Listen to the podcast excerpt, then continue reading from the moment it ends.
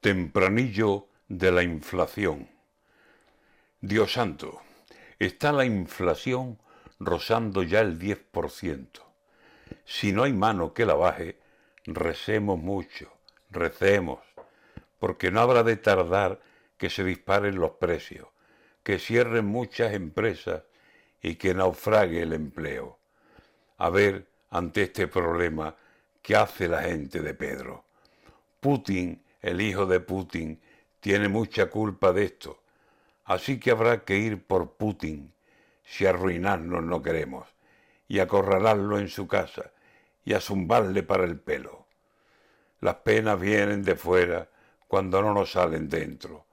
Pandemia, huelgas, subidas, guerra, el IPC subiendo.